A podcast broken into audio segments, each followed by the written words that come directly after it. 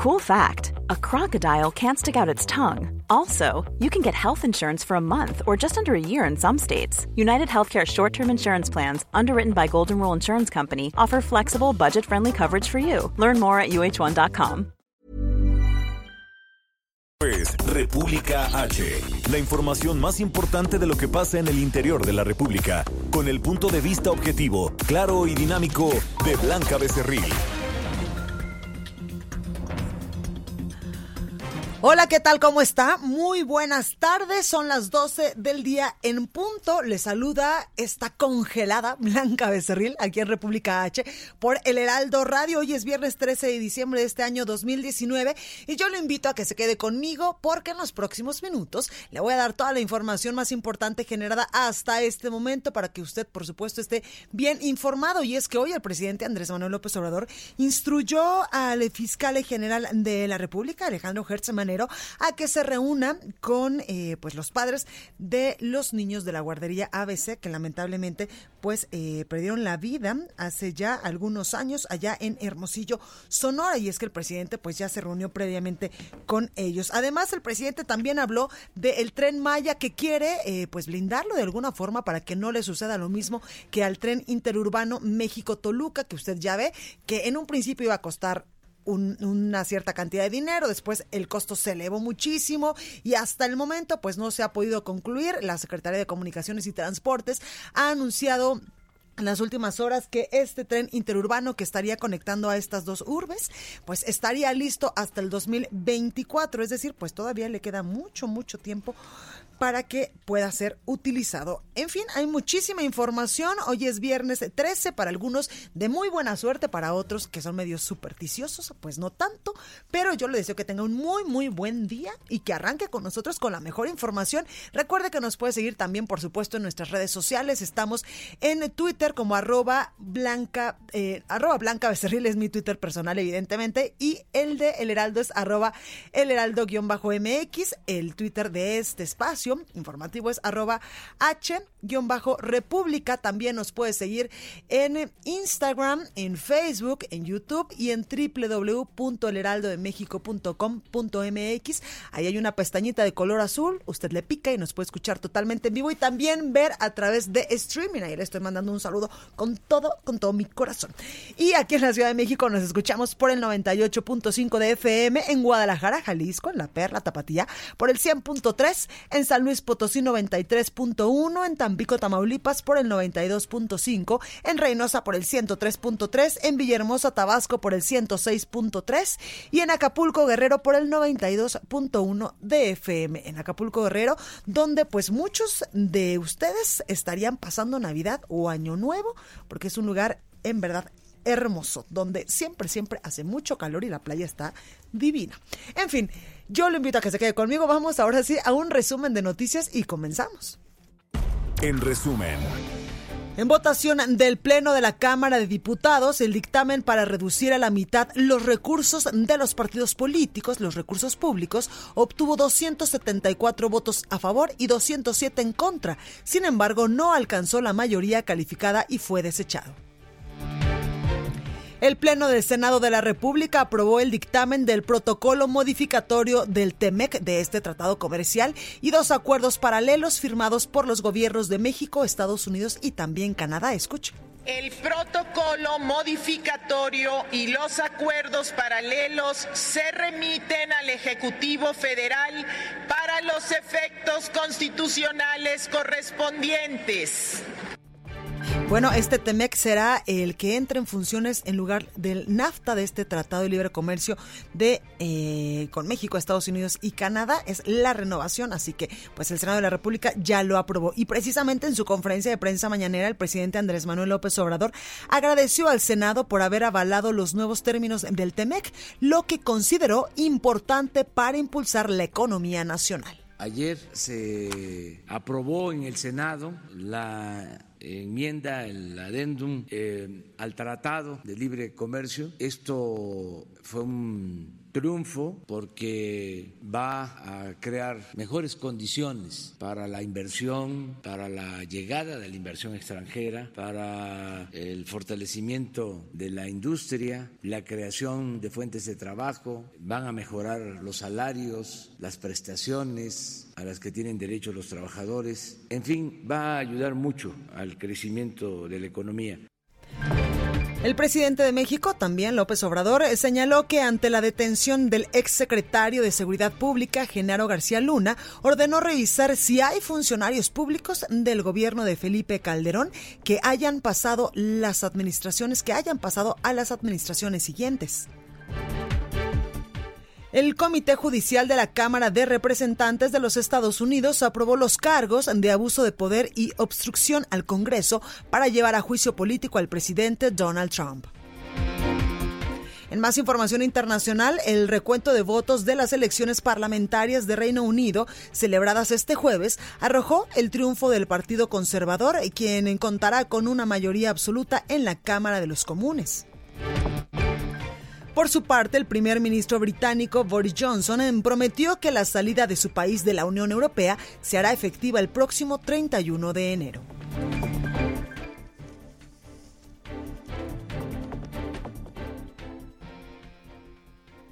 La nota del día.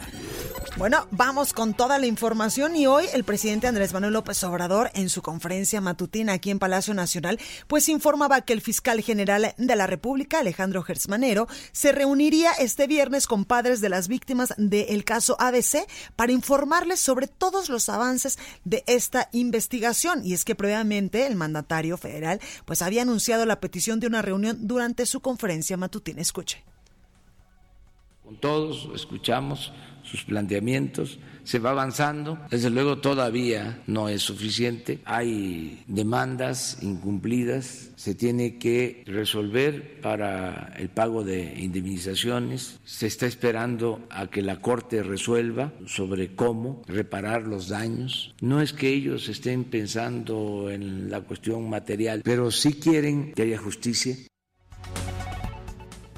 federal, el mandatario federal dijo que tras reunirse el día de ayer con padres de los niños que fallecieron en la guardería ABC incendiada ya hace varios años, en el 2009, allá en Hermosillo, Sonora, pues el presidente López Obrador aseguraba que sí se ha avanzado en el caso, pero aún, por supuesto, que no es suficiente.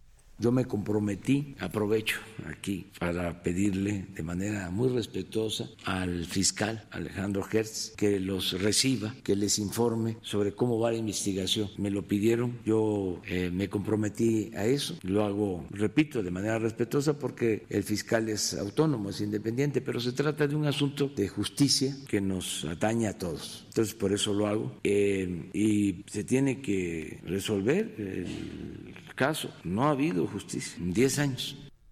Y es que el mandatario federal, el presidente Andrés Manuel López Obrador, se reunía ayer con los padres de las víctimas de estos eh, pequeñitos y también aseguraba que va a regresar el próximo 12 de marzo a otra reunión con ellos. Y también, pues yo le comentaba que ha instruido al fiscal general de la República, Alejandro Gertz Manero, para que se reúna este viernes con los padres de estos eh, pequeños, ya que ayer los padres rechazaron al subsecretario de Derechos Humanos de la Secretaría de Gobernación, Alejandro Encina como el interlocutor en la reunión, asegurando que el funcionario no les, eh, pues que les había mentido antes. Por eso es que el fiscal general de la República los estará atendiendo personalmente y ya acaba de aceptar esta reunión. Escuche. El fiscal recibirá hoy a los padres de la guardería ABC. No sé, pero el fiscal general de la República, o sea, que está dispuesto a recibirlos desde el día de hoy. Hay que hablar nada más con los padres y muchas gracias a Alejandro Hertz. Muchas gracias. Y hay mucho, mucho caos en una de las salidas de la Ciudad de México y una de las entradas al Estado de México, sobre todo en la eh, autopista Chamapa Lechería. Y es que la mañana de este viernes, un tráiler que aún no ha podido eh, ser eh, removido de este lugar, un tráiler volcó sobre la autopista Chamapa Lechería a la altura de la caseta de cobro con dirección a Toluca en el Estado de México, lo que dejó cuatro heridos y provocó el cierre de estos carriles en ambos sentidos. El vehículo pesado aparentemente se quedó sin frenos, así por ello, pues impactó contra tres automóviles particulares y después cayó sobre su costado derecho.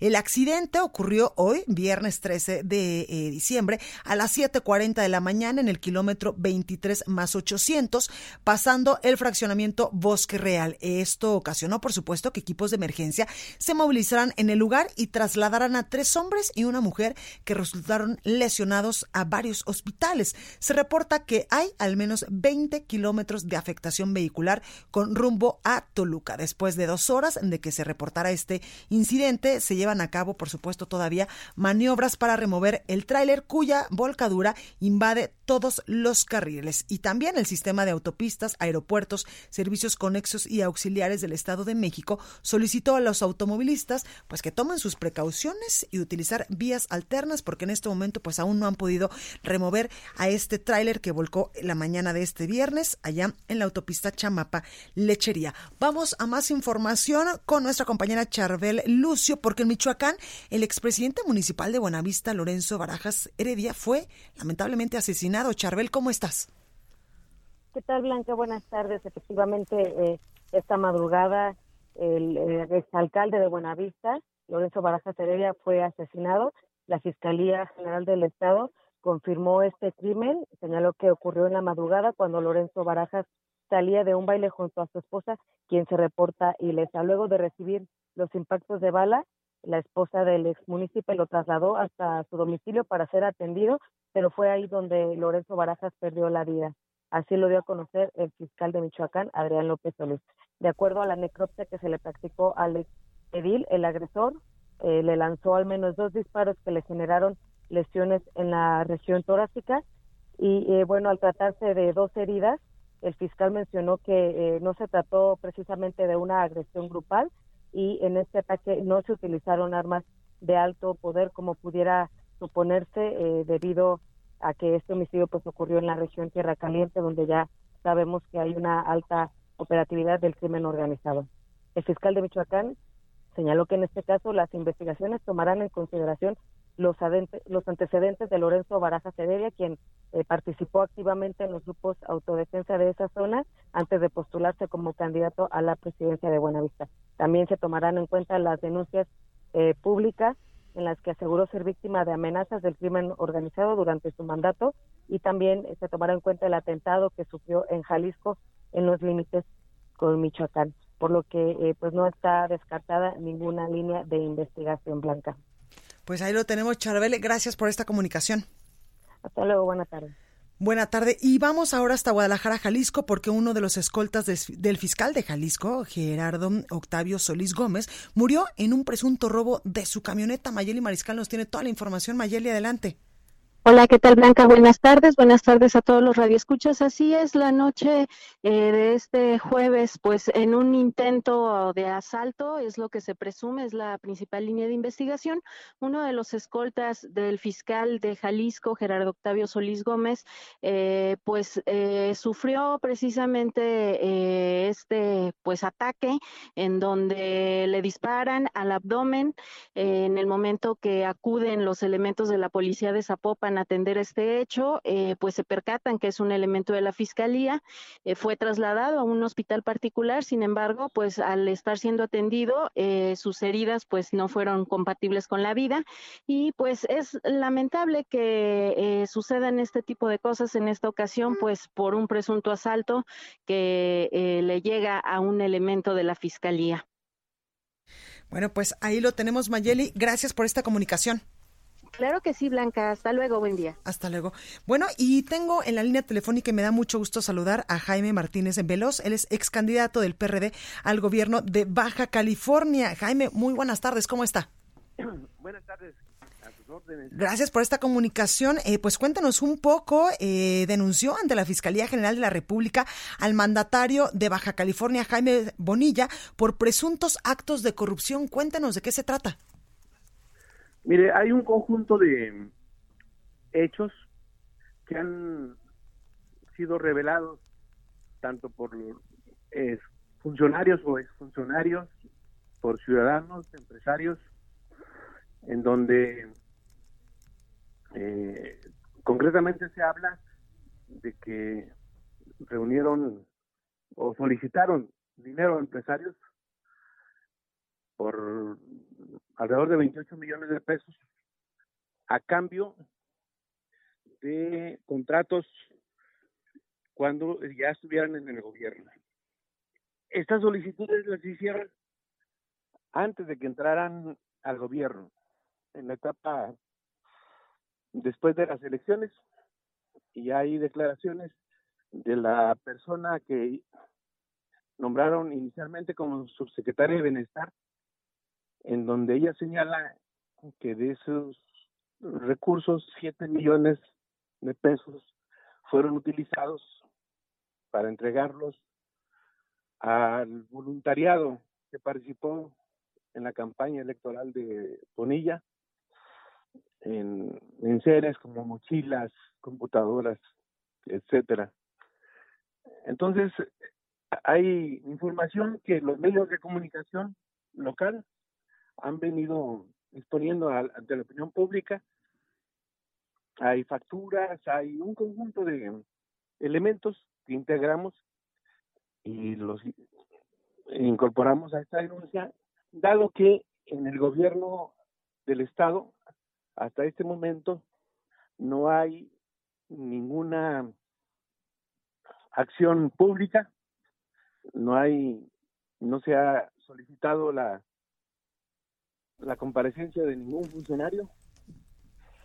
No confiamos en el gobierno, en el, fiscal actual, que es compadre del gobernador, en donde incluso se modificó la constitución local para que pudiera ser este eh, para que pudiera ser fiscal es, es, el compadre del gobernador no ha sido citado nadie entonces todos estos elementos nos hicieron que tomáramos la determinación de presentar la denuncia ante la Fiscalía General de la República. Y eso incluso después de la propia declaración del presidente de la República en el sentido de que es necesario esclarecer lo que ha pasado con estos actos de corrupción que se han venido denunciando acá en Baja California. Exactamente. Oiga, eh, Jaime, también entendemos que hoy fue eh, pues acompañado incluso por el líder del PRD. Sobre este tema, ¿ha usted platicado con otros eh, pues opositores al gobierno de Jaime Bonilla allá en Baja California para que también puedan hacer incluso en algún momento pues alguna acción para vigilar la pues el mandato de este gobernador? Bueno, hemos realizado algunas acciones conjuntas con otras fuerzas políticas, con los candidatos de otros partidos políticos. Presentamos un, un recurso que se llama Amicus ante, ante la Corte en forma conjunta y en esta semana vamos a platicar sobre este tema, tanto es candidatos como fuerzas políticas de diferente origen. porque naturalmente es un asunto que trasciende a, a los partidos, es un asunto de la sociedad en su conjunto. Están siendo, por ejemplo, muchos empresarios extorsionados, se están cerrando eh, negocios producto de arreglos,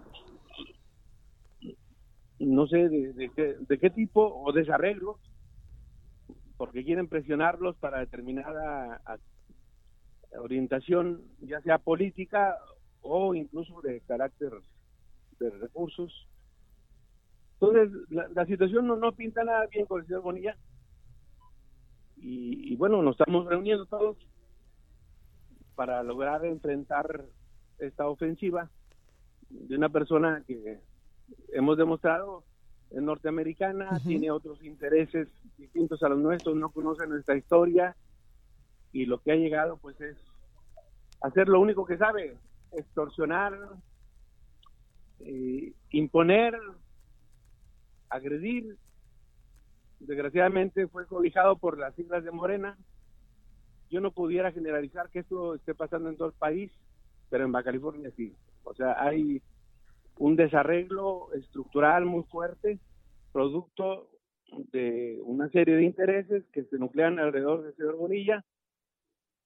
Eh, hasta hoy no puede demostrar, usted le puede preguntar que le demuestre su renuncia a la ciudadanía norteamericana, no le podrá entregar ese documento, ha mentido hasta la saciedad, dice que es ingeniero, eh, revisamos en la CEP, nos, nos contestaron de que no tiene ni título, ni es una profesional, dice que estudió en la UNAM, en la UNAM no lo conocen, eh, eh, les da una carga de no antecedentes penales, estuvo preso por defraudación, es decir, es todo un caso que hoy eh, en, en, este hecho que nosotros hemos venido denunciando, pues de alguna manera expresa esa trayectoria que tiene este señor y que es evidente que se hace necesario una actitud unitaria de todas las fuerzas políticas, sociales y económicas de Baja California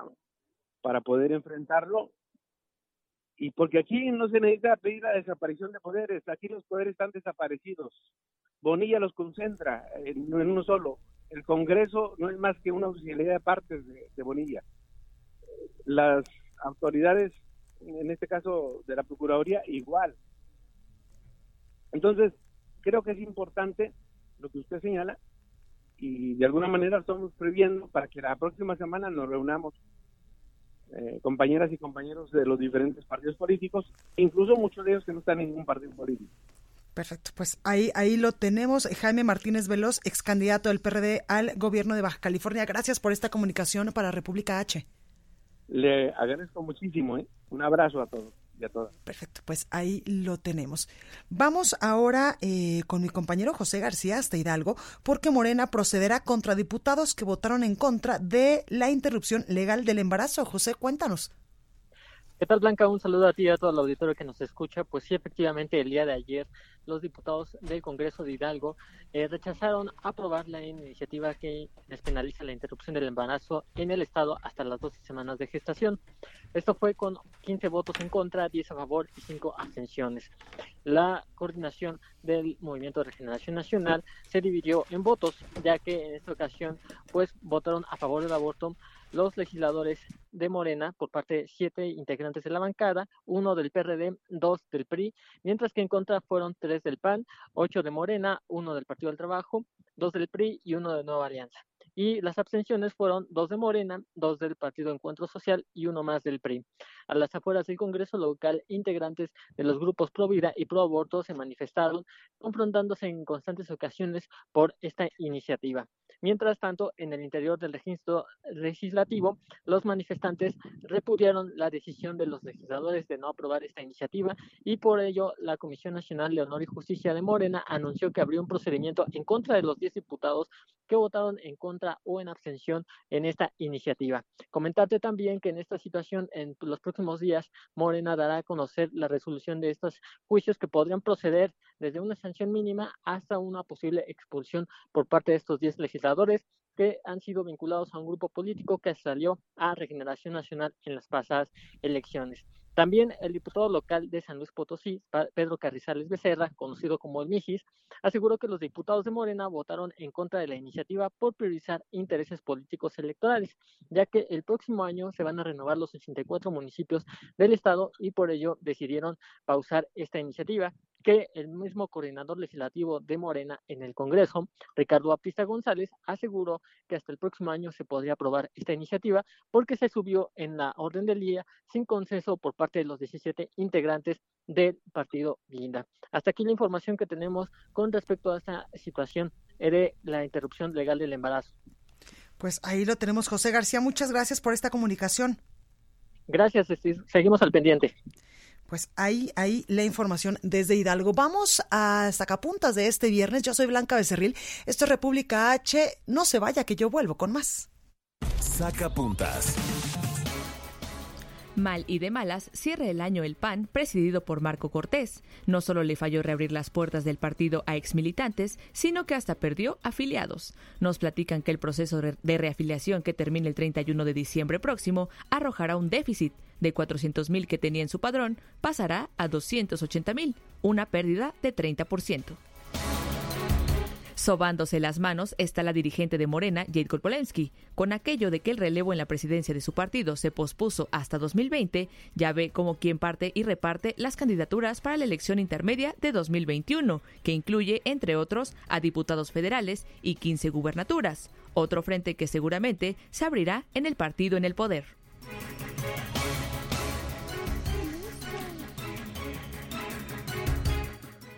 Continúa escuchando a Blanca Becerril con la información más importante de la República en República H. Regresamos.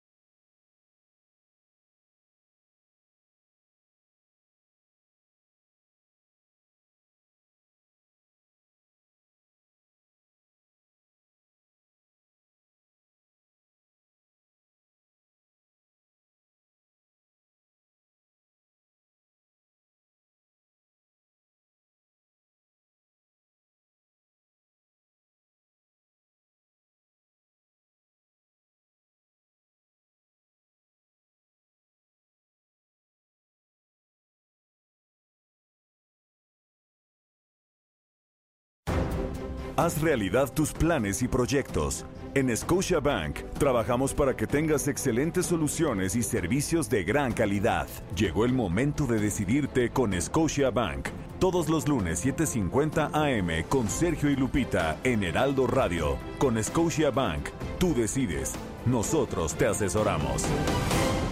Estamos de regreso con la información más importante de la República en República H con Blanca Becerril transmitiendo en Heraldo Radio. En resumen. Secretaría de Comunicaciones y Transportes informó que este jueves se reactivaron los trabajos de construcción del tren interurbano México-Toluca, luego de que se superaron procedimientos legales presentados en contra del proyecto. Olga Sánchez Cordero, secretaria de Gobernación, recibió una carta firmada por 40 senadores de Morena, quienes le piden al presidente López Obrador la excarcelación del exgobernador de Quintana Roo, Mario Villanueva, acusado de delincuencia organizada y lavado de dinero. El ex candidato del PRD al gobierno de Baja California, Jaime Martínez Veloz, denunció ante la Fiscalía General de la República al gobernador de la entidad, Jaime Bonilla, por presuntos actos de corrupción. El exdirigente nacional del PRI, Manlio Fabio Beltrones, explicó que solicitó un amparo por la posibilidad de que se le fabrique una acusación a modo por presuntos desvíos de recursos en la administración del exgobernador de Chihuahua, César Duarte. Edgar Rafael N., expareja de Sonia Pérez, la maestra de la Universidad Autónoma del Estado de México, que fue asesinada el lunes pasado, confesó ante el Ministerio Público haber estrangulado a la docente por un ataque de celos. Y la Comisión del Agua del Estado de México anunció cortes al suministro en 14 municipios del Valle de México a partir de este viernes y hasta el 28 de diciembre por trabajos de mantenimiento. Recorrido por el país.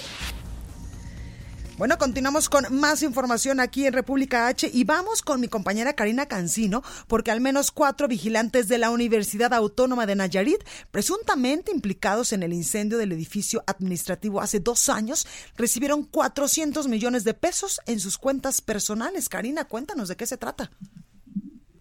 Buenas tardes, Blanca. Buenas tardes al auditorio. Así es, esta situación pues eh, pone en, el ojo del huracán a la universidad. Desde el 2016 se han venido notando varias irregularidades y así como lo señalabas, estos vigilantes pues recibieron millonarias cantidades de dinero en sus cuentas bancarias de, eh, provenientes de fondos de, las, de la Casa de Estudios. Dos de los señalados admitieron su culpabilidad el 24 de julio de 2019 ante un juez de control. El juzgador los sentenció a reparar el daño ocasionado el 19 de febrero de 2017 con la cantidad de 6 millones 300 mil pesos. Los vigilantes fueron identificados como Omar González, Yamel Romero y eran vigilantes en la universidad, parientes de Milton N., quien se sabe fue el autor intelectual del incendio y se presume que es el operador político del ex rector prófugo de la UAN, Juan López Salazar. También Jorge Ernesto N., quien fue señalado por recibir en su cuenta bancaria más de 300 millones de pesos por su trabajo como vigilante en la Universidad Autónoma de Nayarit. Miguel Ángel N., también trabajador de vigilancia, recibió 10 millones de pesos en su cuenta.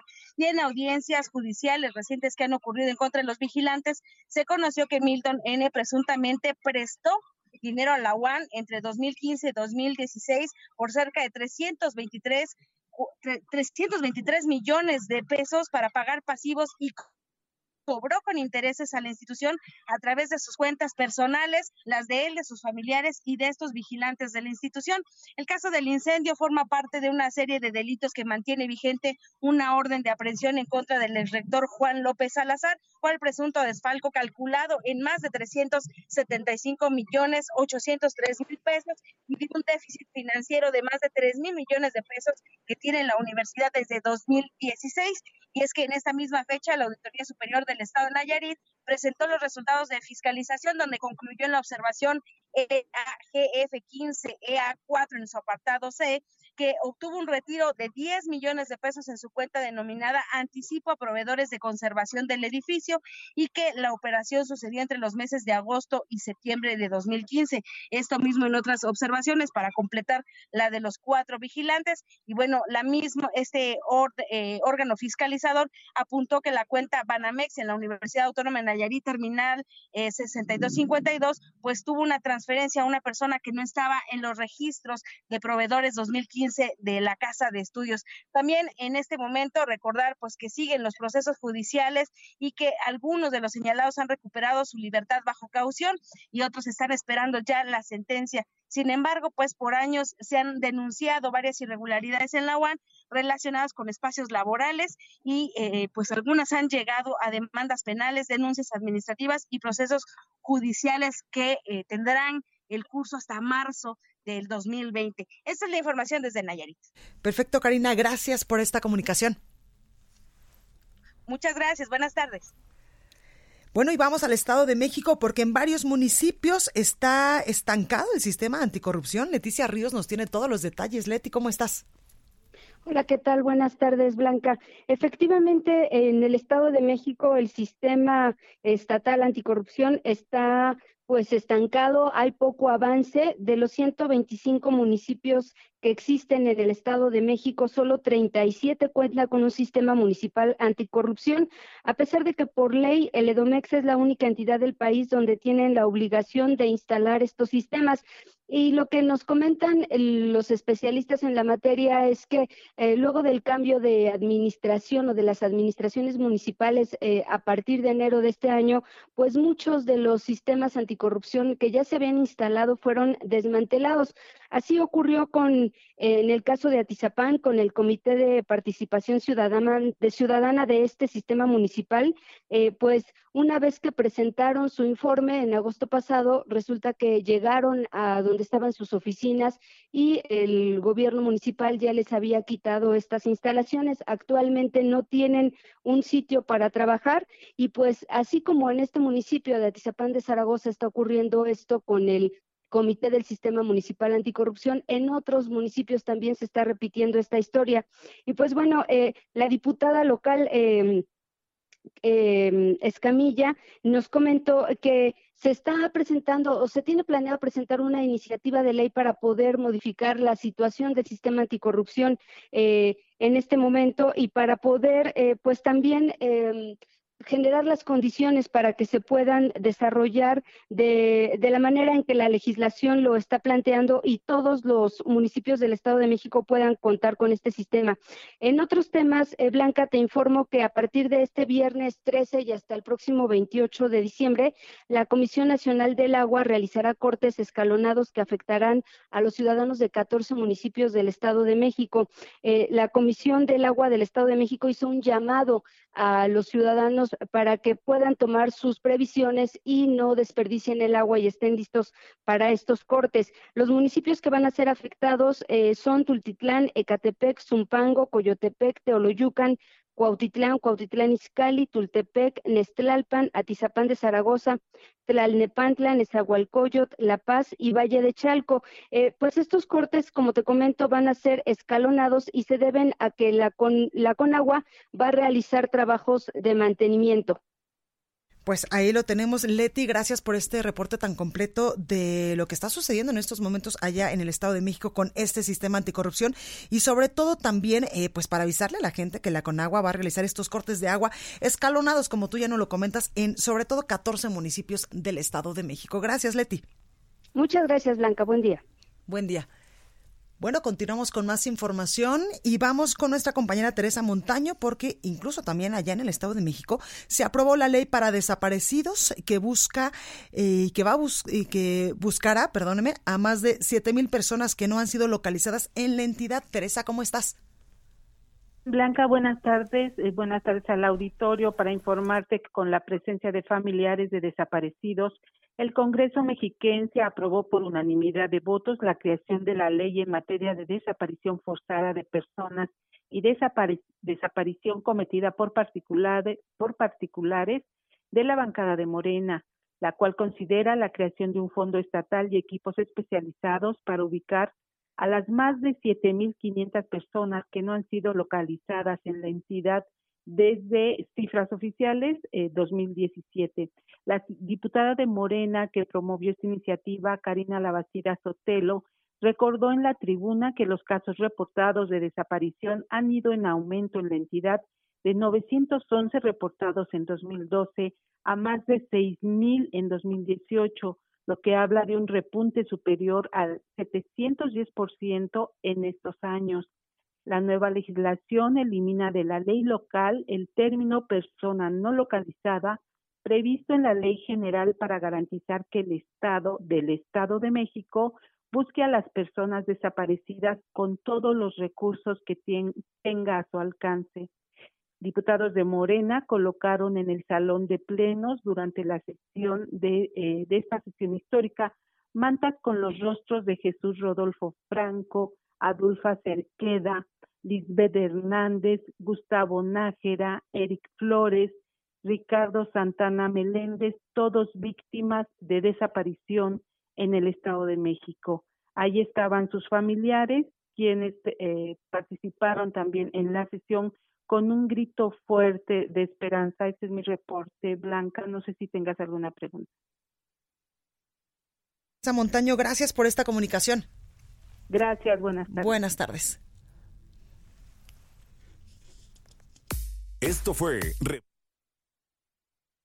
Todavía no, todavía no nos vamos, todavía nos faltan como 20 minutitos de información y por supuesto, lo más importante, el análisis con nuestra eh, pues querida amiga Anilú Ingram, diputada federal por Veracruz y vicecoordinadora del grupo parlamentario del PRI, que como todos los viernes muy puntual está aquí en nuestra cita de República H para contarnos pues y ayudarnos a analizar temas que hay muchísimos ahorita en la palestra. ¿Cómo estás, Anilo? Bien, Blanca, feliz como cada viernes de estar aquí contigo, de estar aquí con el auditorio y efectivamente, pues ayer concluimos ya el periodo ordinario en la Cámara. Complicado este periodo. Complicado, un periodo pesado, complejo, pero quiero decirte que lo cerramos con mucha satisfacción. Te platiqué la semana pasada que nos habíamos unido a los 16 días de activismo que establece la Organización de las Naciones Unidas y, te platiqué de una iniciativa que, tú habías propuesto. Que había propuesto y que se vislumbraba eh, que íbamos a cerrar bien. Bueno, pues así fue. El pasado martes, en el marco del Día Internacional de los Derechos Humanos, se aprobó por unanimidad en la Cámara de Diputados esta iniciativa, que yo la presenté al inicio de esta sexagésima cuarta legislatura, como se dice, la legislatura de la paridad, porque es cierto, hoy hay paridad en la legislatura. Entonces, bueno, hay una mayor responsabilidad, evidentemente, pero es cierto que los feminicidios han aumentado, de que las alertas de género que, que se emiten a estados y municipios, pues prácticamente era un, un llamado a misa. Porque toda política pública que no va acompañada de, un presupuesto, no sirve de nada. Pues la neta es que no sirve de nada más que de puro discurso y demagogia. Entonces, eso era parte de la iniciativa que fue integrada por activistas, por mujeres eh, comprometidas con este tema, por diputadas, diputados, académicos, en Parlamento abierto, en distintos foros, se integró esta iniciativa. Y fue aprobada por unanimidad que en todos temas eh, fortalece, como te digo, las alertas de género con presupuesto, con máxima publicidad, con atención a familiares de la víctima, atención integral y de calidad, que eso también es muy, pero muy importante.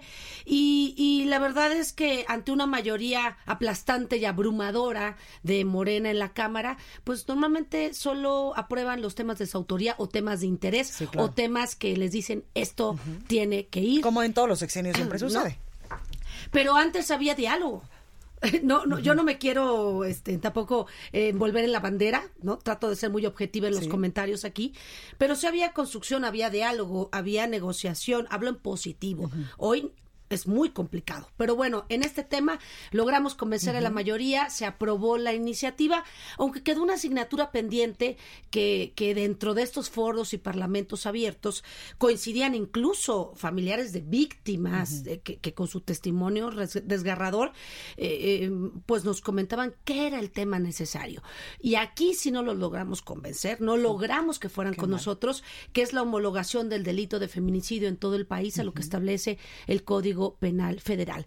¿Qué permitiría esto? Que dejen de maquillar cifras diciendo que fueron suicidios cuando en realidad fueron asesinatos. Claro. Entonces, este tema sí queda pendiente. Yo lo dije en el posicionamiento, lo dije en la Comisión de Igualdad de Género, donde también hubo unanimidad, que, que reflexionaran y que tratáramos de integrar esto. No lo logramos. Esperemos que antes de que acabe la legislatura caminemos en ello, pero no podemos dejar de lado que es un buen paso, es un paso importante que se da para adelante en esta materia, porque ahora también, bueno, habrá, habrá por obligación en la ley, en el presupuesto de de la Federación que se discute cada año, un presupuesto asignado a la atención de las alertas de género para que los estados o los municipios lo puedan operar, operar perdón, y de esta manera también existan eh, indicadores, mediciones de los planes de acción que ya por ley estarán obligados el Ejecutivo de establecer si es que así se emite una alerta de género, que lo que no queremos son alertas de género. Por supuesto. Pero la realidad es que hay, que existen, por ejemplo, Veracruz, somos primer lugar en feminicidios. Cuando no lo pensaríamos, en algún momento, pues siempre se hablaba solo de Ciudad Juárez en Chihuahua, del norte del país, de los estados fronterizos, pero Veracruz es un caso que lamentablemente eh, pues va a la alza el tema de los feminicidios. Va a la alza y no vemos la luz al final del túnel. Yo confío, de verdad, esto eh, hay que hay que celebrarlo, hay que hay que aplicarlo y estaremos pues muy al tanto desde la Cámara de Diputados, evidentemente de todo el, seguimiento de esta ley, que ahora, como marca el proceso legislativo, pasa a la Cámara de Senadores como Cámara Revisora, y yo confío que en el próximo periodo también sea aprobado por unanimidad y ya esto pues sea una, una realidad. Es cierto, hay que hacer algo, cada uno tenemos que asumir la parte que nos corresponde y hoy en el legislativo pues estamos haciendo esa parte. Exactamente, y también, Anilú, la importancia de que las mujeres nos cuidemos y nos apoyemos, porque eh, pues cada vez lamentablemente hay más mujeres eh, vulnerables y más mujeres que o tienen el marido o el novio o de repente algo sucede y nos están matando es una realidad muy triste, sin querer ser eh, alarmistas, es lo que está sucediendo. Ve lo que pasó con Abril, aquí en la Ciudad de México. No, no, no, terrible esa situación. Em, en estos 16 días de activismo que estableció la Organización de las Naciones Unidas, eh, yo lo mencionaba, ¿no? El hecho de que hay que denunciar, hay que apoyarnos, hay que concientizarnos, hay que visibilizar. Creo que hemos avanzado en esta materia, pero no hay que echarlo en saco roto. Cada uno, desde el espacio en el que estemos, podemos ayudar, abonar, poner ese, poner ese granito de arena y tomarlo muy en serio. Claro. Exactamente, y esta importancia en eh, Anilú de darle financiamiento, de darle recurso, no financiamiento, pero sí recurso a las alertas de género, porque hay muchos estados del país, eh, tú no lo has comentado, donde sí, qué padre, es muy complicado que te den una alerta de género, por ejemplo, para un municipio, y ya cuando la tienes, pues tal parece que solamente es para que le den cursos a las mujeres de cómo cuidarse y hasta ahí.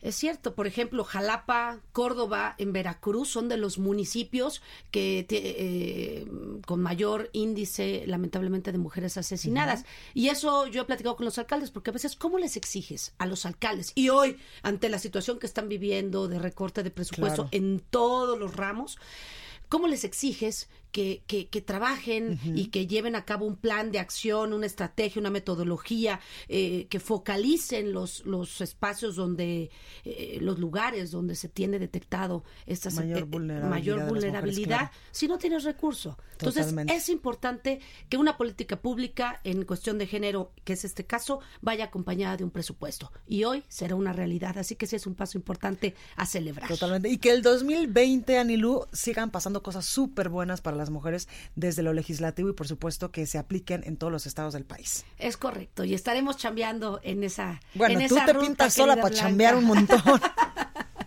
Muchas gracias, Gracias. Blanca. Buen fin de Cuídate mucho. semana. Igualmente. Bueno, continuamos con más información. Estados.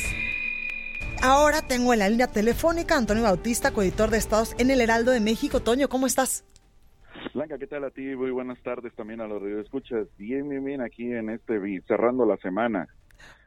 Antonio, cuéntanos los estados que han aprobado ya la despenalización del aborto. Esto, pues, muy ad hoc ahora con lo que resolvió el Congreso local de Hidalgo en las últimas horas. Así es, fíjate que ayer pues el Congreso local aprobó con 15 votos, bueno, con 10 votos a favor, 15 contra, bueno, rechazó despenalizar el aborto en la entidad. Esto también tuvo el apoyo de legisladores de Morena, por lo menos siete de ellos este, votaron eh, en contra de, que eh, el dictamen que despenalizaba el aborto se, se avalara. Y bueno, pues eh, ya Morena va a proceder, el Comité Ejecutivo Estatal de Morena ya los había exhortado a los legisladores de, de ese partido a que pues votaran a favor de, de que se despenalizara el aborto y quedara eh, pues legal la interrupción legal en el Estado, pero no lo hicieron así, por lo que entonces la Comisión de- eh, Nacional de Honestidad y Justicia ya abrió un, un procedimiento en contra de los legisladores que pues no cumplieron con, con eh, dice Morena, los principios del partido. Y bueno, pues esto se suma ya eh, en el país, son eh, 18 entidades las que protegen la vida desde el nacimiento. Eh, de las 14 que no tienen especificado esta, esta parte de la protección de la vida, Aguascalientes no tiene absolutamente nada en su constitución local, ¿no? Y es que el aborto sigue siendo un tema importante para Hidalgo. De abril de 2007 a septiembre de 2019, 1.188 mujeres fueron atendidas en la Ciudad de México para tener una interrupción legal del embarazo. Sí, este, esta, um, digamos, esta entidad, Hidalgo, que ahora rechazó de la despenalización, se suma a, a otras más que lo, que lo han estado haciendo. La más reciente que aprobó la despenalización fue Oaxaca, que entró en vigor ya en octubre pasado. Y bueno, pues si vemos las cifras, en Hidalgo es la cuarta entidad, la Ciudad de México cabeza la lista con 150 mil casos, eh, bueno, pacientes, perdón, atendidas, eh, el Estado de México le sigue con 57 mil y Puebla con 1.349. Los, las, digamos, las, eh, los pacientes que menos, eh, vamos, que, que tienen menos casos o que proceden de menos, de otras entidades con menos casos son Sinaloa y Durango, tienen solo 43 en este mismo tiempo, de abril de 2007 a septiembre de 2019, y eh, Coahuila con 47 casos, ¿no? Entonces, bueno, pues eh, tendrá que esperar eh, Hidalgo para que pueda pues despenalizarse eh, este eh, eh, este mm, digamos el aborto eh, para que se pueda realizar de manera segura y legal en la entidad mucho se está vamos se está diciendo que esta decisión de rechazar la despenalización del aborto tiene que ver con intereses políticos pues en 2020 se van a renovar los ayuntamientos, los ayuntamientos de la entidad y hay varios diputados que están interesados en ser presidentes municipales, incluso incluidos aquí varios de Morena. Y ahí lo tenemos, Antonio Bautista, y también, pues, importante eh, avanzar en este tema y en estos temas que, por supuesto, que atañen a todos los mexicanos y sobre todo a las mujeres. Por supuesto, por supuesto. Este, si, eh, consideramos que esto no nos atañe a todos, pues eh, van a seguir ocurriendo, uh, vamos, casos lamentables en los que las mujeres o son eh, consideradas delincuentes, como en algunos estados en los que se penaliza el, el, aborto, eh, o exponen su vida al, al, practicarse alguno de manera ilegal. ¿no? De, en el periodo que comentábamos, de abril de 2007 a septiembre de 2019, un total de 216.755 pacientes se han atendido en la Ciudad de México de manera legal y segura. Pues ahí lo tenemos, Antonio Bautista. Gracias por esta comunicación y por este eh, pues pequeño análisis que nos haces sobre este tema eh, que sin duda pues ha dado mucho de qué hablar en las últimas semanas. Así es, Blanca. Muchísimas gracias, Antonio. Gracias, Blanca. Sí. Pues ahí tenemos eh, el análisis de Antonio Bautista y también comentarle que a esta mañana, perdóneme, ya hasta estornudé y es que en verdad que hace muchísimo frío aquí en la cabina. Y esta mañana eh, también se registró una volcadura de un camión tipo Torton en la avenida José López Portillo a la altura del municipio de Coacalco, esto en el Estado de México. Y es que usuarios en redes sociales han reportado afectaciones viales debido a este accidente con dirección a Ecatepec, Estado de México. Servicios de emergencia, por supuesto, ya trabajaron en el lugar y tal parece que en estos momentos ya eh, pues se restableció la circulación. Vamos con nuestro compañero eh, José Ríos hasta Ecatepec porque tiran peregrinos 33 toneladas de basura allá en el Estado de México, de acuerdo con varios datos. José Ríos, adelante con tu reporte. ¿Cómo estás? ¿Qué tal, Blanca? Buenas tardes. En efecto, el paso de 4 millones de peregrinos en el municipio de Ecatepec dejó más de 33 toneladas de basura tirada en las avenidas, avenidas principales de esta localidad, misma que ya fue recolectada por las autoridades locales. Quiero informarte, Blanca, que desde las primeras horas de la mañana de diciembre, en puntos del municipio, recogieron los desechos por los peregrinos. A la noche se Los trabajadores realizaron por distintas unidades como Morelos, las avenidas Nacional y José Castillo, donde recolectaron principalmente vasos, recipientes de unicel, papel sanitario, servilletas y basura orgánica. Al respecto, el ayuntamiento hizo un llamado a la población a conservar las tradiciones, pero también con bueno, estamos teniendo problemas con el audio de nuestro compañero José Ríos, que nos eh, platicaba sobre estos, eh, sobre estos resultados de que en este 2019 estos peregrinos que pasaron por el Estado de México, pues habían dejado 33 toneladas de basura a su paso por esta entidad del país para poder llegar, algunos de ellos, muchos de ellos más bien, a la Basílica de Guadalupe en la alcaldía de Gustavo Amadero, aquí en la Ciudad de México. José, ya te escuchamos mejor. Es correcto, Blanca. Pues bueno, te comentaba que, pues sí, o sea, el, llamado de las autoridades municipales es, este, pues evitar tirar la basura, porque recordemos que Catepec, cuando llega una lluvia que ya puede ser atemporal, sea ahorita verano, sea ahorita invierno, este, las inundaciones este, se, se suscitan rápidamente. Y por último, te informo que, pues bueno, para las brigadas de limpieza del ayuntamiento fueron 160 trabajadores quienes realizaron barrida y recolección de los residuos, quienes utilizaron 22 camiones para este, desechar estos, estos hechos, perdón, en el, en el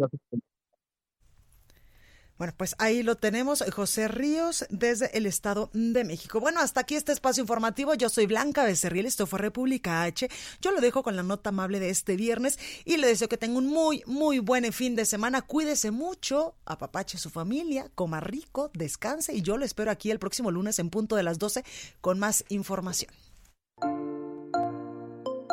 Vamos con la nota amable ya que desde hace un año y medio en la zona oriente del istmo de Tehuantepec, en la comunidad de Santo Domingo Ingenio, se implementó un proyecto para el trueque de envases de PET por productos de la canasta básica para las familias de escasos recursos. El intercambio se hace en una tienda instalada por ejidatarios, donde las personas llegan con envases vacíos, los cuales son contados y cambiados por billetes denominados pesos, con los que se pueden adquirir productos como azúcar, frijoles, comida enlatada y pasta para sopas, entre otros. Las autoridades locales indican que el proyecto ha tenido muy buenos resultados, ya que se han recolectado más de 7 toneladas y media de plásticos y se ha beneficiado a las familias de la comunidad. La tienda de canje abre cada viernes, lo que le permite a las personas recolectar la mayor cantidad de botellas para obtener lo que más les haga falta. Esto fue República H, la información más importante de lo que pasa en el interior de la República, con el punto de vista objetivo, claro y dinámico de Blanca Becerril. Continúa escuchando Heraldo Radio, donde la H suena y ahora también se escucha. Una estación de Heraldo Media Group. Heraldo Radio. Ever catch yourself eating the same flavorless dinner three days in a row? Dreaming of something better? Well, HelloFresh is your guilt-free dream come true, baby. It's me, Kiki Palmer. Let's wake up those taste buds with hot, juicy pecan-crusted chicken or garlic butter shrimp scampi. Mm. Hello Fresh.